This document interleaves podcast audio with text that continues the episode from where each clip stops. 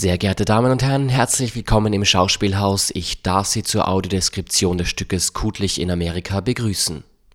Heute spielen für Sie Simon Bauer, Vera von Guten, Jesse Inmann, Clara Lipsch, Sebastian Schindecker und Till Schindler.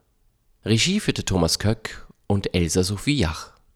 Mein Name ist Bernd Kainz und ich darf das Stück für Sie im Rahmen der Theater for All Produktion von Audio 2 akustisch beschreiben. Weitere Informationen, Podcasts und Termine finden Sie im Internet unter www.theaterforall.at. Informationen zum Stück. Als jüngster Abgeordneter des Parlaments stellte Hans Kuttlich im österreichischen Reichstag 1848 den Antrag auf Abschaffung der Leibeigenschaft und ging damit in die Geschichte ein. Gleichzeitig entstand im Zuge dieser Bauernbefreiung die Raiffeisenbank. Für die Bauern folgte eine Abhängigkeit auf eine andere nunmehr die von den Kreditgebern. In Kuttlich eine anachronistische Puppenschlacht.